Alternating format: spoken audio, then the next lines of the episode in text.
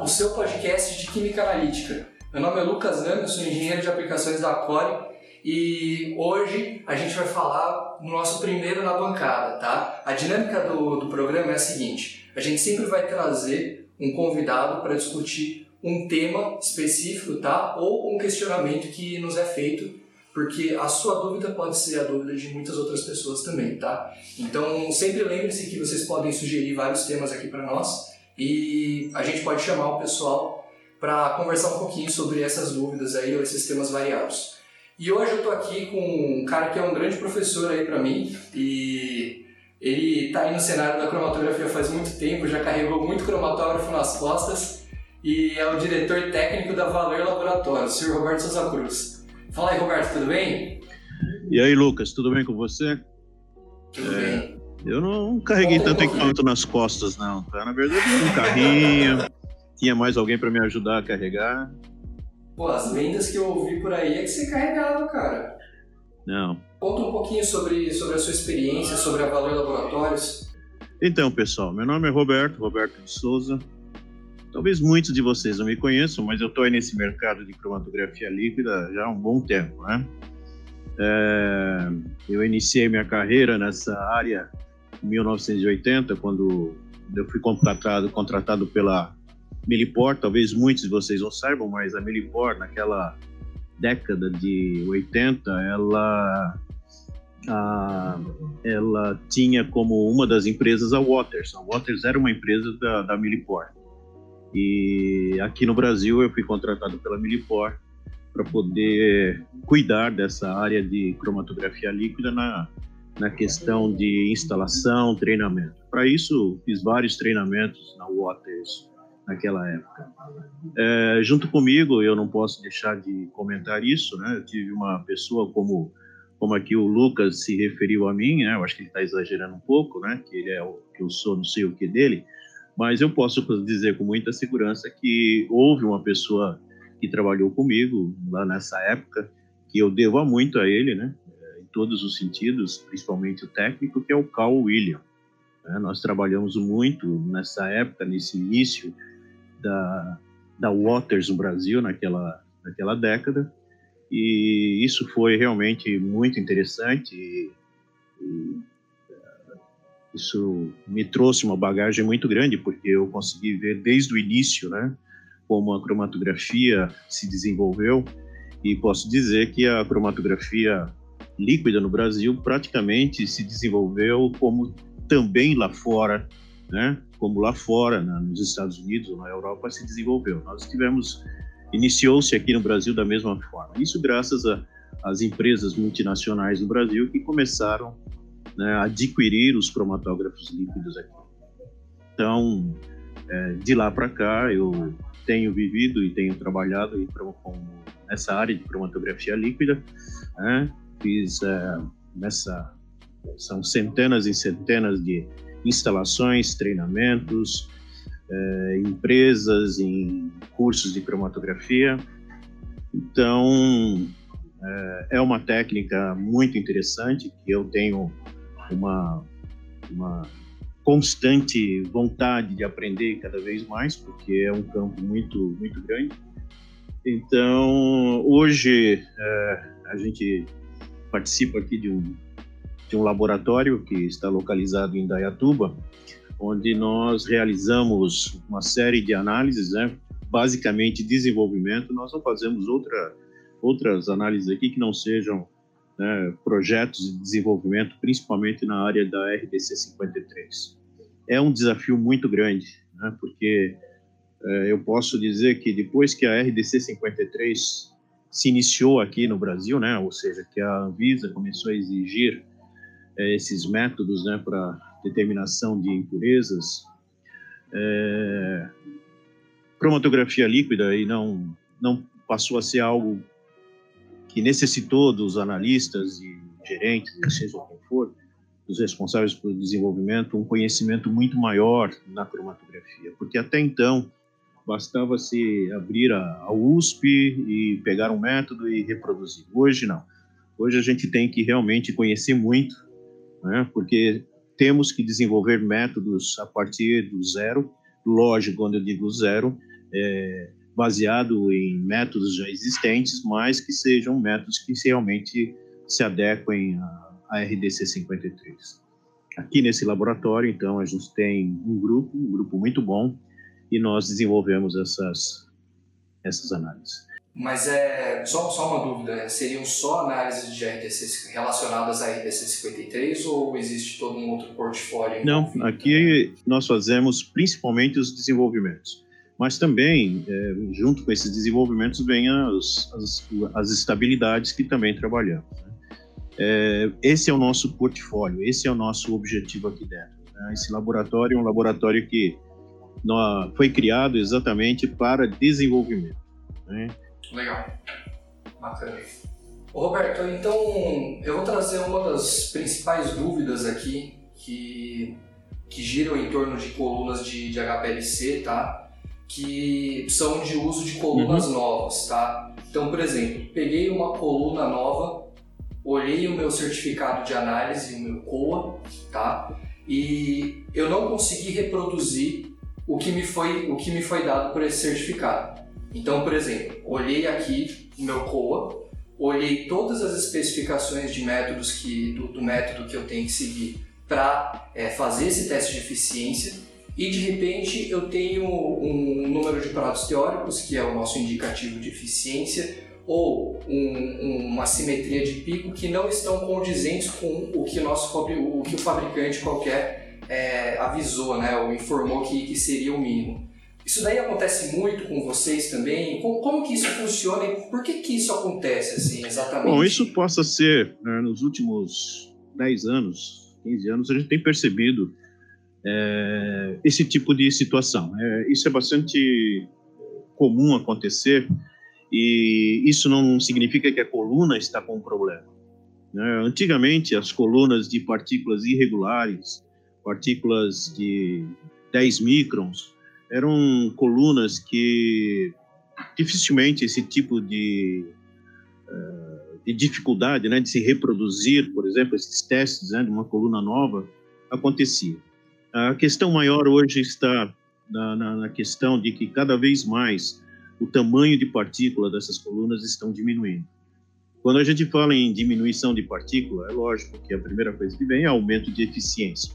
Esse aumento de eficiência acontece porque o volume interno dessa coluna agora passa a ser muito menor. Ou seja, a gente tem que entender que dentro de uma coluna nós temos as partículas e os espaços entre essas partículas e ainda os espaços que são criados pelos poros das partículas. Quanto menor for o tamanho da partícula, menor é o espaço entre as partículas e menor também, não, bom, desculpa, não necessariamente menor é, são os poros mas a quantidade de poros pode ser menor. E aí onde está a grande questão, né? Porque quando a gente olha a fórmula de a fórmula de eficiência, né? E se a gente pegar a fórmula, por exemplo, a mais comum aí, que é a da, da USP, onde a gente tem é, 5,54 é, ao quadrado, né? Ou seja, dentro desse, desse ali tem a gente tem o, o V sobre W, né, onde V é a distância ou o volume é, do, da, da, partida, ou seja, do início da injeção até o ápice do pico. E o W está referindo, se refere-se à largura né, do pico. Nesse caso de 5,54, essa largura é medida a meia altura do pico. Ok? Bom, é muito simples a gente entender isso. O W ele tem a ver com a largura da base do pico. Ou seja, quanto maior for a base do pico, menor é a eficiência, porque nós estamos dividindo por um número maior, né? E é ao quadrado. Então, a gente entende isso, claro, né? Quer dizer, o W, quanto maior for o W, menor é a eficiência. Mas o que nós temos que entender, o W refere-se ao quê? Né? O W, ele se refere ao espalhamento que se tem. Vamos colocar uma coisa assim: cromatografia líquida é uma técnica que nós temos que lutar contra é, a dispersão das moléculas que são injetadas. Entendeu? Então, por quê? Porque é uma, uma questão natural da dispersão das moléculas. Então, a gente tem que evitar isso. Evitando quanto? Diminuindo o tamanho de partícula e temos que entender que é, é, numa coluna hoje, uma coluna de 3 microns, uma coluna de sub 2 microns, né, colunas para UHPLC, é, acontece que o volume interno dessas colunas é muito pequeno. Qualquer influência extra coluna vai influenciar na eficiência da coluna. Ou seja, nós temos que entender que quando nós injetamos a amostra, essa amostra, lógico, vai percorrer o loop do injetor, né? a saída do loop do injetor, vai passar pelos canais que tem dentro da válvula e vai, então, através de uma tubulação, chegar até a coluna. Da saída da coluna, nós vamos ter uma outra tubulação que vai levar essas substâncias, né, as moléculas ou as substâncias que são separadas, até a célula do detector. Ou seja, quando a gente fala nesse W da eficiência, nós temos que considerar que esse W é o W que é uma consequência da coluna, e nós temos que entender que o W também, existe um outro W que é o W extra coluna, que são todas aquelas tubulações, as conexões que podem oferecer um volume extra, que às vezes pode até ser maior do que o próprio volume da coluna, quando a gente fala de colunas pequenas, e isso vai acabar influenciando demais na eficiência, porque nós estamos somando essas, esses volumes extras, né, onde a amostra vai passar na eficiência da coluna. Então significa o quê? Os fabricantes, eles com certeza, eles têm equipamentos que são equipamentos é, prontos, otimizados, né? Essa palavra otimizados, ou seja, são adequados para calcular a eficiência, ou seja, são equipamentos que usam loops pequenos, válvulas especiais de injeção ou injetores. Normalmente, injetor automático ele sempre vai trazer uma dispersão maior por uma série de razões. Então, quando a gente vai fazer um quer fazer um cálculo de eficiência realmente para reproduzir, a gente teria que estar usando uma válvula específica com com loop interno, não um loop externo, né? Que são que existe a Realdyne tem injetores desse tipo é, as tubulações, né, e, e, é muito importante talvez nesse momento acrescentar que assim, não é qualquer tubulação que a gente coloca na saída do injetor até a coluna. E também não é qualquer diâmetro interno de tubulação que nós colocamos na saída da coluna até a célula. Existem é, é, dimensões corretas para se fazer isso. Né? Então, é, a gente tem que entender que depois da, do injetor vai, vai ter a amostra passando por ali. Então, o diâmetro da tubulação interno ele tem que ser o menor possível, o menor possível. E nós temos aí, é, antigamente a gente só tinha o, diâmetro interno, né, o menor que existia há muito tempo atrás, que era o de 0,01 polegadas de diâmetro interno. Hoje a gente tem tubulações que são de 0,007 0,005 e existe até uma de 0,003 também. Isso são diâmetros quase que impossíveis até de você enxergar. Para que isso? Para que não haja dispersão né, daquilo que está entrando na coluna e daquelas moléculas, daquelas substâncias separadas. Né? Imagine o seguinte: você está. Quando a, a, as moléculas, quando a amostra entra na coluna, ela entra como se fosse um bloco né, bem uniforme e junto. Quando ele entra na coluna e ele vai percorrendo a coluna, esse bloco de moléculas ele começa a se espalhar e começa a abrir esse, né, e começa a abrir. E isso é o que causa esse essa essa base mais alargada, alargada no pico, tá? Então, quanto menor for esses diâmetros das tubulações, menor melhor vai ser né, a possibilidade de se reproduzir aquilo que está sendo mostrado lá no certificado. Existem outras situações hoje em dia, principalmente usando essas colunas menores, que são colunas que oferecem uma, uma, uma, uma resistência muito elevada e isso, consequentemente, uma pressão muito elevada, né? que são as conexões. Hoje em dia, é, e, e, é muito bom isso, né? usar os, os parafusos em pique, né? É, o parafuso em pique ele tem um limite de pressão.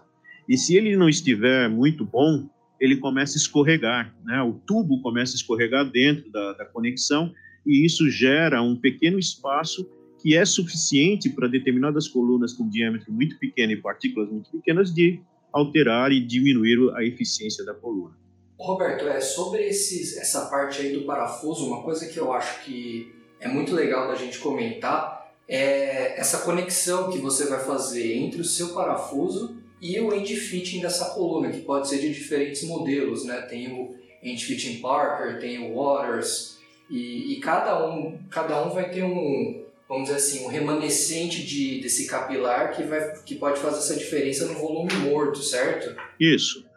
É, a gente pode dizer que existe dois tipos de fittings, né, ou dois tipos de conexão na coluna. A Waters, é, hoje em dia, eles usam também uma, as medidas, né, as dimensões Parker, né, que é uma medida. Quando a gente vai ver isso, é quando a gente olha da anilha para a ponta da tubulação, existe ali um pedacinho da tubulação, da anilha, da ponta da anilha isso. até ali. Aquela distância é muito importante, porque é aquela distância que vai determinar a, a, a posição da tubulação encostando na, no frite de entrada da coluna. Ou seja, a Waters usava uma distância muito grande, né? ou seja, uma maior, né? era mais profundo. Aí, se você vinha com uma coluna, uma, uma tubulação que você tinha colocado na uma coluna de um outro fornecedor que não fosse da Waters, iria deixar uma distância e isso começa a trazer problema de, de, de diluição, de espalhamento. Tá? Então, é muito importante. Hoje, a Waters, eles usam as conexões como a parte, né? porque eles eram os únicos usando essas conexões diferentes. É, tenho a impressão de que hoje isso está é, tá uniformizado. Né? Então, é, não vejo isso como um grande problema. A, a utilização desses parafusos que não ficam fixos, né, que são os parafusos em pique, que não ficam crimpados na tubulação, isso é muito bom, porque você não tem essa dificuldade, mas tem que se tomar cuidado com o tempo de vida desses parafusos. Nós estamos aqui, é, junto com um grupo que nós temos aqui também, uma outra empresa, a gente está desenvolvendo uns parafusos que vão ser em aço, mas a anilha é em, em, em pique.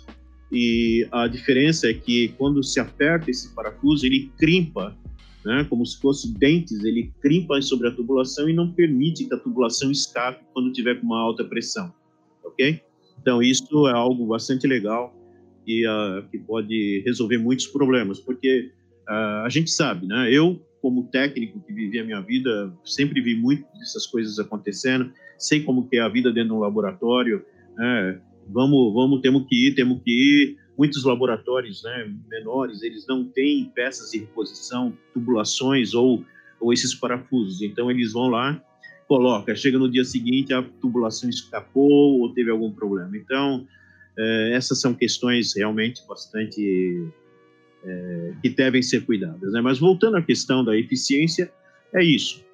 Além disso, além de cuidar das tubulações, né, é, tem a questão também da célula do detector. Né? Para que nós possamos, eu assim, tenho certeza, aliás, a, a, nós aí em São Paulo né, vendemos as colunas Halo, né? E nos manuais da própria Halo, eles dão as instruções de como que é feita essa análise, né? Como é feito esse cálculo de eficiência, o equipamento e as características, né? Então, por exemplo, o, a célula detector é uma célula que tem um caminho óptico de 5 milímetros. Normalmente são 10 milímetros que se usa. Quando a gente tem um caminho óptico menor, é lógico que a gente vai ter um espaço interno da célula menor. Isso é menos dispersão.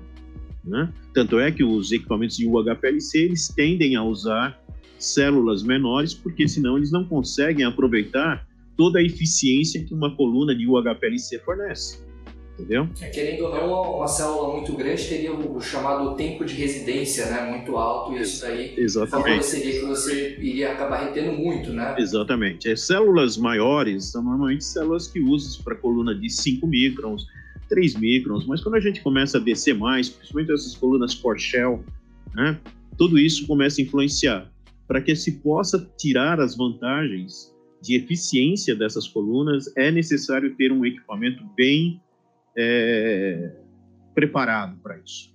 Então, isso re, requer tubulações corretas, as conexões corretas e célula do detector é, adequado para isso. Né? E tem ainda, pois não. O, é, o que eu ia falar também é que, falando ainda nesse papo de tubulação, né? É, eu acho que os acessórios também que você vai ter no laboratório tem que ser muito importante. Exato. É, muitas vezes as pessoas acham, ah, mas como que um espaço tão pequeno pode, pode criar problemas? Pode. Hoje em dia, é, a gente aqui, né, que trabalhamos com a RDC 53, a gente convive com separações muito complexas, né? Eu, pessoalmente, estou trabalhando agora numa separação onde tem, tem, dois, tem dois isômeros, né? Tem lá o ativo e tem lá um, um amiguinho dele que quer andar com ele para todo lugar, né? Você faz o que você quiser e ele está lá junto. Então, nesses casos, é que você precisa conseguir aí uma resolução maior que 1.5, é, muitas vezes esse tipo de, de, de, situação pode estar contribuindo. Então, assim, a, a, a, estrutura do equipamento, ela influencia nisso. A coluna pode estar muito boa, mas o equipamento pode trazer isso. Então, é, quando eu digo, não é algo absurdo, mas é, quando eu digo a, a ter um equipamento preparado para isso, é ter as tubulações corretas. Como eu te disse, não adianta querer ficar usando tubulações hoje que eram usadas no passado com diâmetro interno de 0,1 polegadas de diâmetro interno. Tem que se trabalhar com a de 0,007, que é a que eu recomendo. Trabalhar com as outras, 0,005, é um pouco complicado. Essas tubulações, por si só, elas já oferecem uma resistência, porque esses diâmetros internos são muito pequenos. Então, é, é dependendo do fluxo que se estiver usando, já é um, uma adição de pressão ao sistema, ok? Mas são as tubulações e, e a célula detector. Então, eu diria, é, bom, vocês podem perguntar, mas Roberto, então de qualquer forma eu nunca vou conseguir a eficiência que está sendo determinada lá. Olha, pessoal que estiver, é, que está aí escutando, eu responderia para você que existe uma grande chance mesmo de você não conseguir obter essa eficiência como está declarado lá.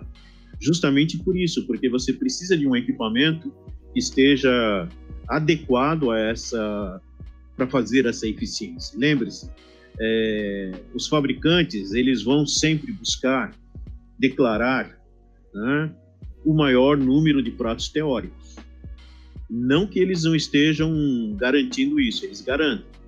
Mas para que você possa obter esse cálculo, é necessário que você tenha essas condições no, HPLC. Né? A célula é extremamente importante é extremamente importante ter uma célula com volume menor. Né? Então, como resolver isso? É, eu, eu acho que sempre é, é interessante é, obter um respaldo do fabricante. Né? É, se você não está realmente conseguindo isso, é importante sim. Liga para o fornecedor e fala com ele, conversa com ele. Né?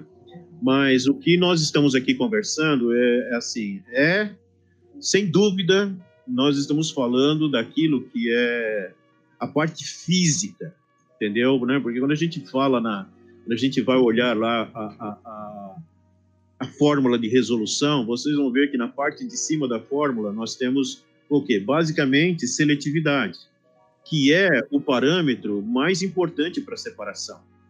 Tudo bem, você pode ter dois picos bem separados. Se você olhar pelo, pelo ápice do picos, né, dos dois picos, você vê os dois picos muito bem separados em termos de tempo de retenção, que está relacionado à seletividade.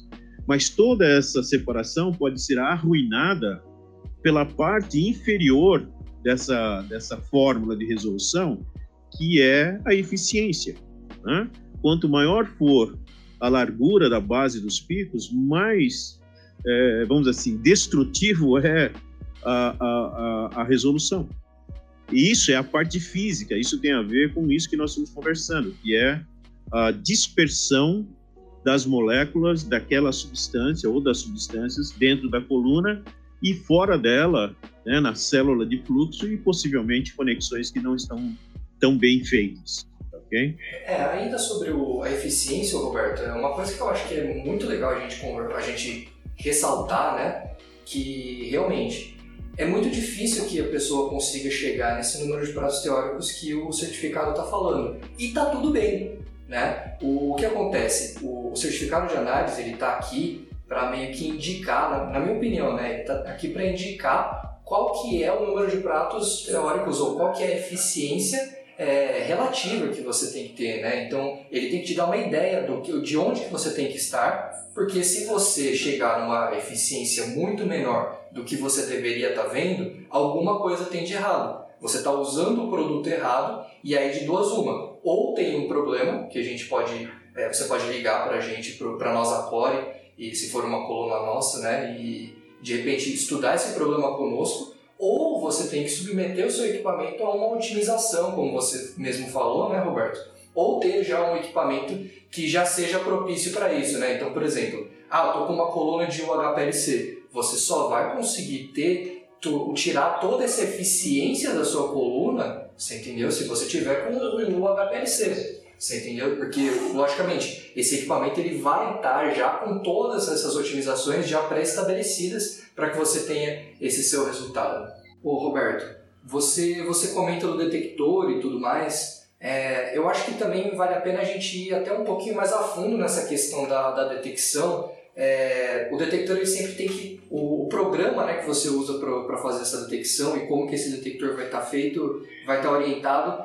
é, muito importante também. Né? Vale a pena a gente falar um pouquinho dessa frequência de, de captura de, de dados, né, coleta de dados é, a taxa de, de aquisição? Como que funciona isso? Vamos dar um exemplo assim, né? Você vai, na, vai em Interlagos lá assistir uma corrida de Fórmula 1 e, e fica ali na, na beira da pista ali, né? Bum, você nem viu o carro passar, né? Bum, você nem viu o carro passar. Uhum. Você olha só a traseira dele lá.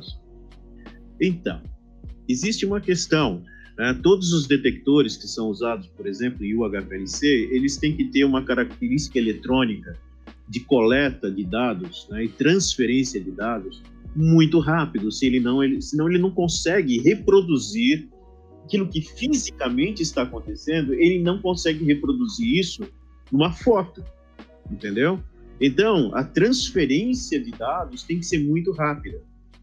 A coluna pode estar funcionando perfeito, mas aquilo que a gente está vendo lá no, na tela do computador, no software, não é a realidade. Então, isso é uma outra coisa muito importante, sim, foi bom você ter mencionado isso, eu tenho até acabado, apesar de eu ter anotado aqui, eu esqueci. É...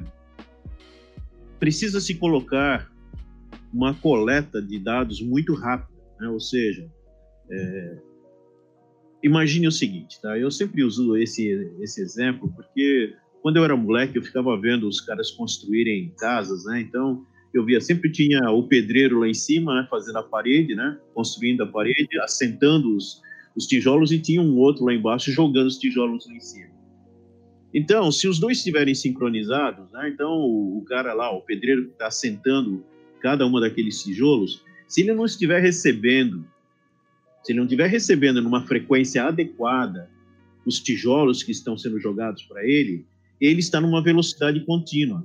Ele não vai colocar os tijolos um atrás do outro, ou seja, ele não vai construir uma parede né, que esteja contínua.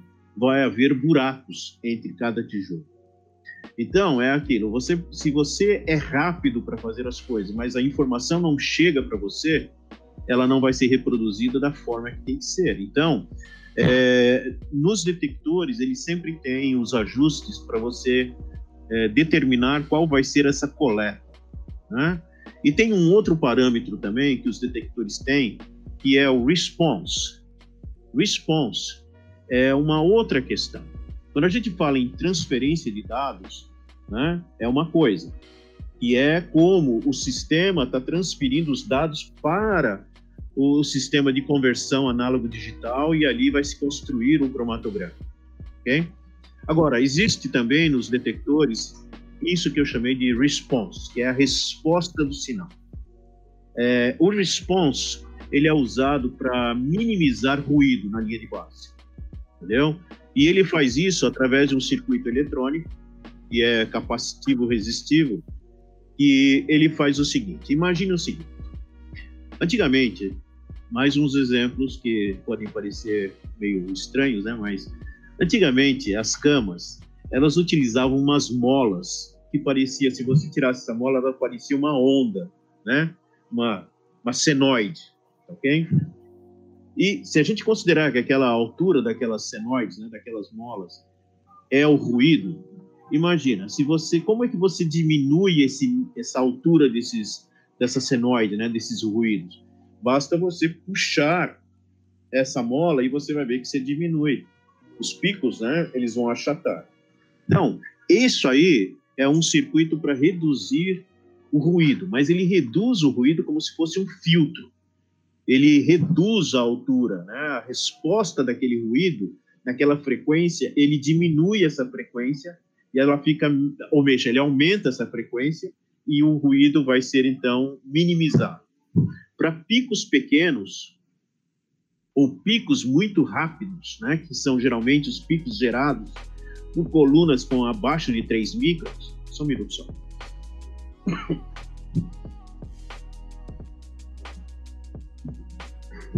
Esses picos sofrem muito com esse tipo de ajuste. Porque da mesma forma que ele vai, né, esse response vai melhorar o, a linha de base, o ruído, né, o pessoal está lá louco que precisa conseguir um sinal ruído maior que 10, vamos talvez isso vai diminuir, mas vai diminuir, vai também mexer com o próprio pico, se ele é um pico muito rápido ou se ele é um pico muito pequeno.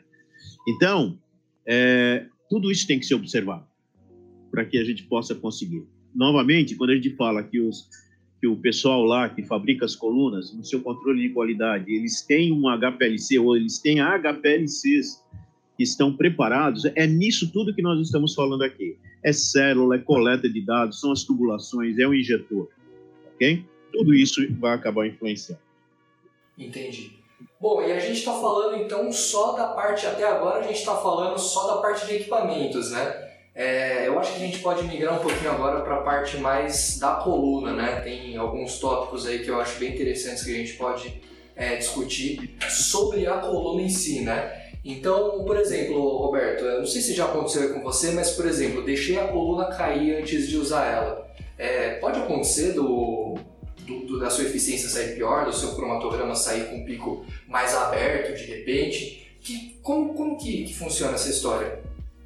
Ah, bom, funciona da seguinte forma, né? Se a coluna cair, ela vai provavelmente atingir o chão em menos de um segundo, certo? Então você tem menos de um segundo para torcer para que a coluna não estrague, entendeu? Exatamente. Então é uma coisa muito rápido, né? Então tem que ser assim, uma coisa para você torcer muito rapidamente para que isso não aconteça, Sim. ou você tem que ser muito bom acrobata, né? No sentido de né? pular, né? ou um bom jogador de futebol, matar na, na coxa, na, no peito do pé e aquela coisa toda. Mas em tese é, você vai fazer os assim. preferenciais, assim. né? É, é lógico que tem que se tomar muito cuidado com coluna. Né?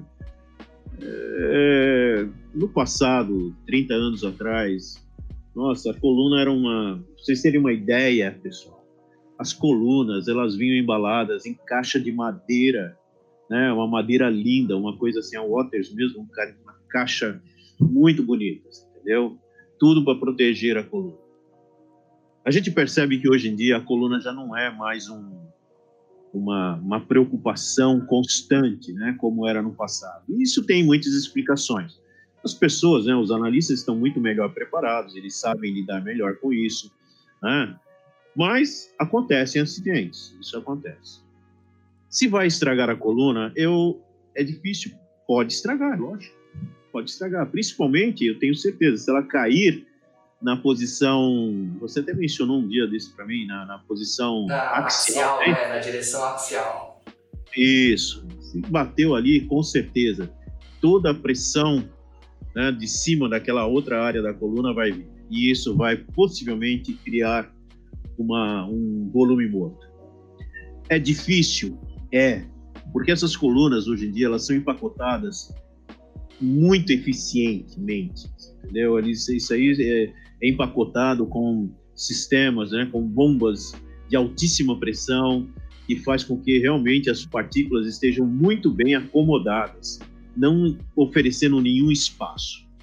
O, a, a, única forma realmente que, que eu vejo que poderia trazer um problema é se essa coluna ela é entortada, né? De alguma forma, ela tem alguma torção e nessa torção, sim, isso vai gerar um espaço em algum lugar nessa, nesse ponto de, de, de torção, né?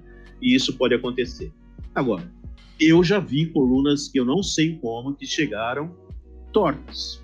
É um absurdo, mas eu tenho, já aconteceu isso, nós recebemos colunas que estavam entortadas, não, não absurdamente assim, entortadas. Elas, ficou elas estavam, estavam é, elas estavam.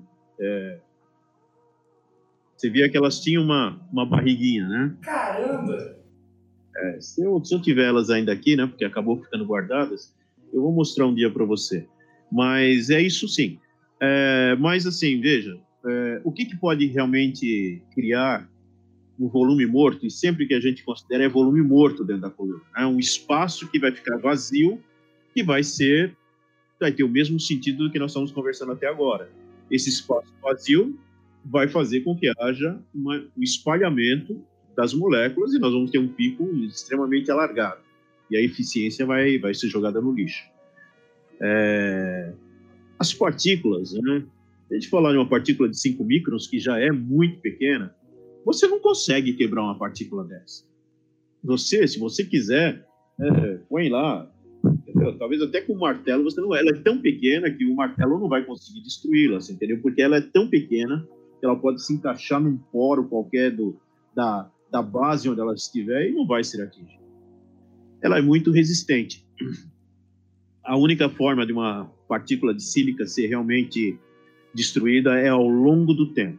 Sim. Por causa de pressão, por causa das, dos diferentes solventes a serem usados. É o desgaste é. natural, né, do, do atrito, né, vamos dizer assim. Exatamente, onde vai se quebrando as partículas e isso é onde vai gerando pressão mais elevada e esse e como tem um, uma, um fluxo lá, o sentido de fluxo, isso vai realmente gerar na entrada da coluna um espaço né, aberto onde onde a molécula já entrou, ela já fica por ali. Até ela sair dali, a gente vai ter vai espalhar tudo. Agora, por mais que a partícula seja tem esse caráter meio inquebrável, né, vamos dizer assim, é, vale lembrar que é muito importante também que o empacotamento fique é, seja mantido, né? Então, por exemplo, se você deixa cair uma coluna dessas, você pode mexer no empacotamento, né? O, o jeito que, que esse, esse, esse, esse bulk, né, essa mistura de, de partículas está orientado dentro da coluna. É, isso, isso tudo, é, veja, a gente não tem como entrar dentro da coluna e saber como é que está. Então, tudo isso é tudo observação, né? Tudo, como se chama? Tem uma palavra para isso? Assim, é tudo é empírico, empírico, exatamente. Exatamente, é tudo por observação, avaliação do que pode estar acontecendo. É, mas eu gostaria de deixar isso claro, tá? Nós estamos aqui se referindo a colunas que tenham partículas de sílica, ok? Sim, sim.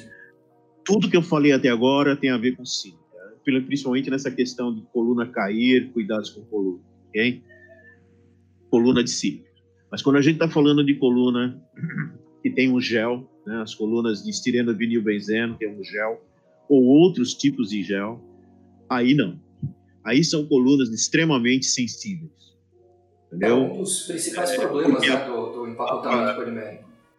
Exatamente, porque essas são partículas muito mais sensíveis não só ao choque físico, mas também a uma série de solventes. Né? Por exemplo, estirando de vinil bezeno, se você passar é, um solvente orgânico como a acetonitrila, você vai ter um certo problema, porque vai haver o, o princípio lá, o processo de shrink, né, que é um encolhimento da própria, do, do, do gel, e isso diminuiu a partícula, cria um espaço vazio, e aí a coluna vai embora, né?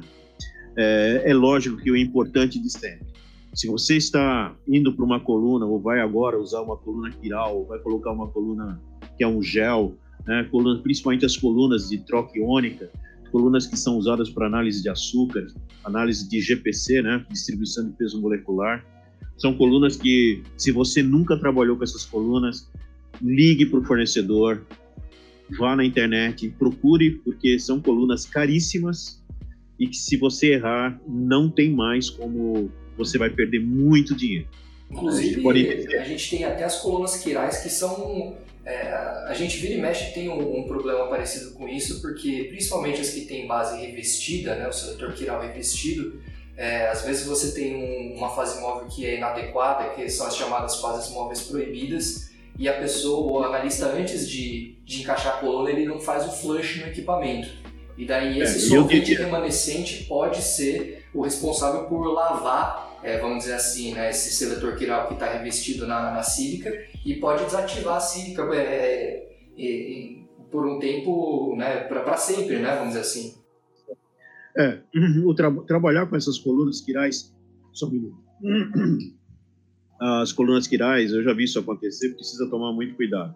A minha recomendação é, É, os HPLCs hoje, né, a grande maioria, eles fazem mistura de gradiente a baixa pressão, ou seja, sem as quatro válvulas solenoides, a elas ligadas quatro solventes. Vai trabalhar com coluna quiral, pegue a fase móvel e coloque nos quatro canais. Vai usar só o canal A ou o canal B. Coloque a fase móvel que você vai usar, garanta que todos os canais estejam purgados com a mesma fase móvel. Agora, mas por que isso? Simples.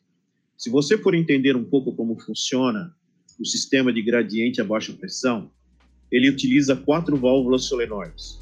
Esse tic-tac que você fica escutando quando ele está fazendo gradiente, com exceção, né, que o, o equipamento da, da, da Agilent, né, que ele tem, naturalmente ele faz um barulho, mas normalmente as quatro válvulas, quando elas estão funcionando, elas fazem esse barulho.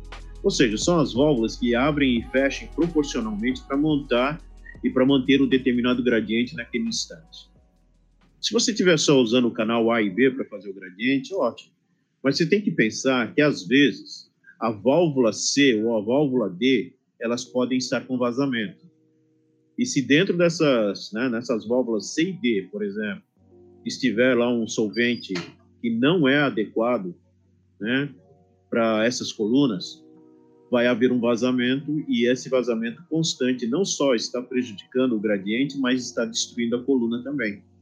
Então, então é, é assim. É um exagero? Bom, quanto custa uma coluna quiral? Eu tenho uma ideia mais ou menos. São colunas que custam mais de 10 mil reais, uma coluna dessa. Eu acho que nenhum analista queria ficar com essa responsabilidade, né? Nas costas de ter é, criado uma dificuldade tão grande, né? Não que eu acho que a empresa vai cobrar isso dele, mas a gente tem que ter responsabilidade. Exatamente. Entendeu? Em cromatografia líquida, uh, o, o, exagero não faz mal. Entendeu? Em muitas situações. Ok? É ler o manual, né? Ler o manual da coluna e levar a sério. Se você tem dúvidas, não use a coluna enquanto não tiver uma, uma informação por escrito, né? Do, do seu do fabricante da coluna dizendo para você o que você pode fazer. Existe. Inclusive, acho que, por exemplo, é, não é um exagero você sempre usar fase móvel fresca, usar, se tiver algum aditivo necessário, sempre usar um aditivo padrão de alta pureza, né? É, padrão HPLC, porque todo esse tipo de coisinha minúscula né, pode gerar um resultado imenso para o seu cromatograma e para os é. seus, seus, seus cromatogramas de maneira geral, né? É, para separação, né? Mas eu tenho certeza que o pessoal que trabalha no desenvolvimento são pessoas já preparadas e que têm essa, esse cuidado. É, mas é lógico que a gente não deve, né? Porque não só é, a gente tem, eu espero que né, nós tenhamos uma grande audiência e nessa audiência tenham pessoas, analistas interessados que sejam de empresas é, grandes, né, que não têm esse problema, né, com relação a gastos, né, com relação a, aos consumíveis e reagentes, né. Mas eu sei que tem empresas que, por necessidade, eles vão é, usar algum tipo de reagente que seja, né? Nesses casos, precisa se tomar cuidado quando se está fazendo desenvolvimento. Nós já, nós já até mesmo com marcas, né, marcas aí top, nós já tivemos problemas. O mesmo produto ter um perfil, né, um perfil diferente. Principalmente esses reagentes que são usados para fazer pariônico, entendeu? É, e quando você está trabalhando com impurezas e que você colocou uma, uma amostra para estresse e depois você vai injetar, vai aparecer de tudo. Então, realmente é muito importante a utilização, sim, de produtos de primeira linha né, e sabendo que não por questões de qualidade, mas em função do processo de fabricação, ou seja o que for, né, é, reagentes podem ter perfis diferentes quando usados. E frescos, né? Eu, eu, já vi, por incrível que pareça, eu já vi tampão criando fungo. Ah, mas né? isso é normal, né? É, isso é normal. Eu já vi muito tampão mas com fungo entrando na coluna. Ah, mas isso não são todos. Mas aí precisa, mas isso tem a ver com. Mas isso são outras situações. Sim, são outras sim. questões do laboratório que, como nós aqui. Né? Então, nós temos um controle de toda a produção desses desses buffers, né, desses tampões, e, e cada um tem a obrigação de, tem o tempo limite, isso já está na etiqueta, então é, tem que ter essa organização para evitar esses problemas, ok?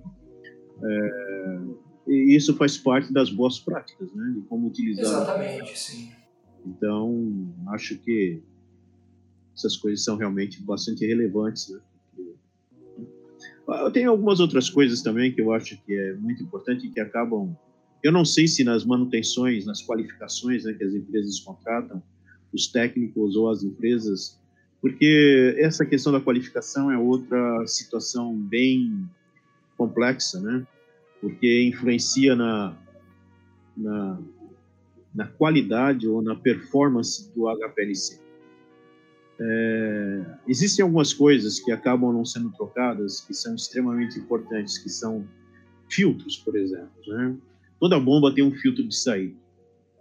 É, esses filtros, além dos filtros de solventes, né, que ficam dentro dos reservatórios, que também é um problema sério, né? É, você deixa o HPLC, purgou ele, colocou uma sequência para rodar, chega no dia seguinte, não rodou nada, a, a bomba está cavitando porque parou de bombear. E aí vai ver, aí vou lá, purgo a bomba, purgo o sistema, ponho pra, e volta a, a bombear. Quando é dali a duas horas, uma hora, para novamente. Isso, com certeza, é o filtro de entrada, o filtro que está lá dentro do reservatório que está entupido. Esses filtros, eles precisam ser lavados, né, de preferência cada semana. Nós temos aqui uma, toda segunda-feira são trocados os filtros de todos os HPLCs, porque é uma coisa muito pequena, é um filtro, mas ele pode trazer uma dor de cabeça muito grande, porque se você deixa uma sequência rodando, né, longa de injeções durante a noite ou no final de semana, e quando você chega, você vê que você perdeu tudo por causa de um filtro, entendeu? Então, ter os filtros em reposição, veja bem, esses filtros não precisam ser jogados fora. Basta fazer a limpeza correta deles. Né? Se alguém tiver interessado, pode entrar em contato com você, a gente mostra. Sim, sim, a gente fala. Mas isso, é de, mas isso é de conhecimento de, acho que basicamente todos os ouvintes eles já conhecem isso. Mas se não, não tenho nenhuma preocupação em falar com a gente sobre isso. É, e depois tem os filtros de saída das bombas. Né? Lembre-se, é, uh, o sistema de bombeamento é um, é um sistema que utiliza dois pistões. Esses pistões estão trabalhando é, através de um, de um selo, né, que é o que garante que não haja nenhum vazamento e que vai se conseguir manter a, o fluxo né, pelo sistema com a altíssima resistência que as colunas oferecem e isso consequentemente gera uma pressão muito elevada. Esses selos eles são materiais poliméricos e ao longo do tempo né, do uso micro, micropartículas desses selos, eles vão se despregando, né? eles, vão, eles vão se desprendendo do selo e vão na fase móvel. E se não tiver esse filtro, o que acontece? Isso tudo vai parar lá na coluna. Então, a bomba tem esse filtro de saída para segurar todas essas pequenas partículas que são eliminadas por esses, né, pelo, pela, pelo desgaste do selo do pistão. Se você não faz a limpeza disso daí também, a pressão começa a elevar demais. E é esse filtro que está causando o problema. Então, existe uma série de pequenos cuidados que eles podem virar uma dor de cabeça em algum momento muito grande. Entendeu? Sim, sim. Então, é, isso possivelmente é algo que nós possamos falar um dia, né? Conversar sobre isso, né? Cuidados e, né? É, é, sempre considerando que a correria dentro do laboratório é muito grande. Né? Uma KPLC para, já tem gente já na fila esperando para poder usar, né? Então, tem que ter aí determinados cuidados para poder, né, como se você uma, você é motorista de ônibus e o ônibus chegou de uma viagem do Rio de Janeiro, agora você está pegando ele para ir para Curitiba, né? Se você não der uma olhadinha, pelo menos nos pneus, né, para ver se a pressão está correta, né, algumas coisas, então para garantir que você vai continuar bem, tá bom? Eu acho que o resumo da conversa é nesse nesse âmbito de, de testes de eficiência e de certificação de de COAs, né? Uh, eu acho que as duas palavras são é, preciosismo, né? Para que você sempre tem que ter, não, não, não precisa ter medo de, de, de, ter zelo excessivo, né? A gente está conversando aqui de coisinhas pequenas que podem ter um resultado imenso no seu, no seu cromatograma, nos seus resultados e adequação, né? Eu diria. Você não pode usar uma coluna que é feita de um jeito pro, com um equipamento que de repente não esteja preparado para você fazer aquela operação daquele jeito que você quer, né? Eu acho que são as duas coisas que vão, vão definir o, o que a gente conversou aqui, né? É, eu acho que para a gente resumir, né, é, para uma pergunta como essa, eu não consigo reproduzir, bom, você dificilmente vai conseguir reproduzir quando se tratar de colunas pequenas e partículas pequenas. Eu, eu sinceramente acho que se você não tiver um equipamento adequado para isso, você não vai conseguir, né? Também não vai ser um absurdo, você não vai ter 50% daquilo que está sendo declarado. Agora, o que você deve fazer, se é uma nova coluna, é uma coluna nova que você nunca usou, eu quero dizer, num projeto, numa, num desenvolvimento, né? É, você vai ter que usar alguma coisa interna, né? algum produto interno e estabelecer que aquela é a sua eficiência. É lógico que depois que você conversar com o fornecedor, que ele te der alguma explicação, né, por que, que você não está né, tendo aquela, aquela eficiência, ok? Mas respondendo à pergunta né, do porquê não, tecnicamente é por causa dessas razões. Espalhamento, né, distribuição das partículas, das moléculas dentro da coluna, nas tubulações e, na, e lá no, na célula de fluxo e possivelmente a coleta de dados. Tudo isso vai influenciar. Okay? Então, se você não tem um HPLC que esteja adequado nessas condições, e diria que a maior parte dos HPLCs antigos eles não vão ter isso, entendeu? É, é, você tem que buscar uma forma de aceitar, né? Essa condição, é, mas eu acho que é muito importante para que você continue né, a usar e, e, aceitar a coluna, é muito importante que você converse converse com o fornecedor sobre isso, ok? Com certeza. Uma outra coisa importante também é assim, é, antigamente as colunas vinham, mas isso bem lá atrás, é, vinham com um frasco, né, vinham com um vial, com uma substância para fazer, né, com a substância para replicar. Isso não vem mais, e é, é lógico que é por uma questão de segurança, são são determinados compostos que estão dissolvidos em solvente orgânico e isso não, não faz parte mais. É, nós aqui também estamos desenvolvendo alguns, é, algumas soluções de teste para isso, para fazer, porque é, algumas empresas usam reagentes diferentes, né, substâncias diferentes para calcular tanto o V0, né, que é o uracil, e também a, a eficiência, né, que é usado a maior parte das vezes o naftaleno ou, a, ou algum outro. Tolueno, às vezes É, exatamente, né? Vai depender um pouco da coluna, mas as C18, C8, as colunas de fase reversa, normalmente vão usar esses reagentes, né? E você precisa tê-los na, na, concentração correta, porque não adianta injetar um caminhão também, que não vai funcionar, entendeu? Então, normalmente se injeta quantidades muito pequenas. E só uma, uma, uma observação, né? Se vocês olharem os, os os certificados de análise percebam que sempre o cálculo de eficiência é feito no último pico, né, o pico que tem maior retenção. Por quê?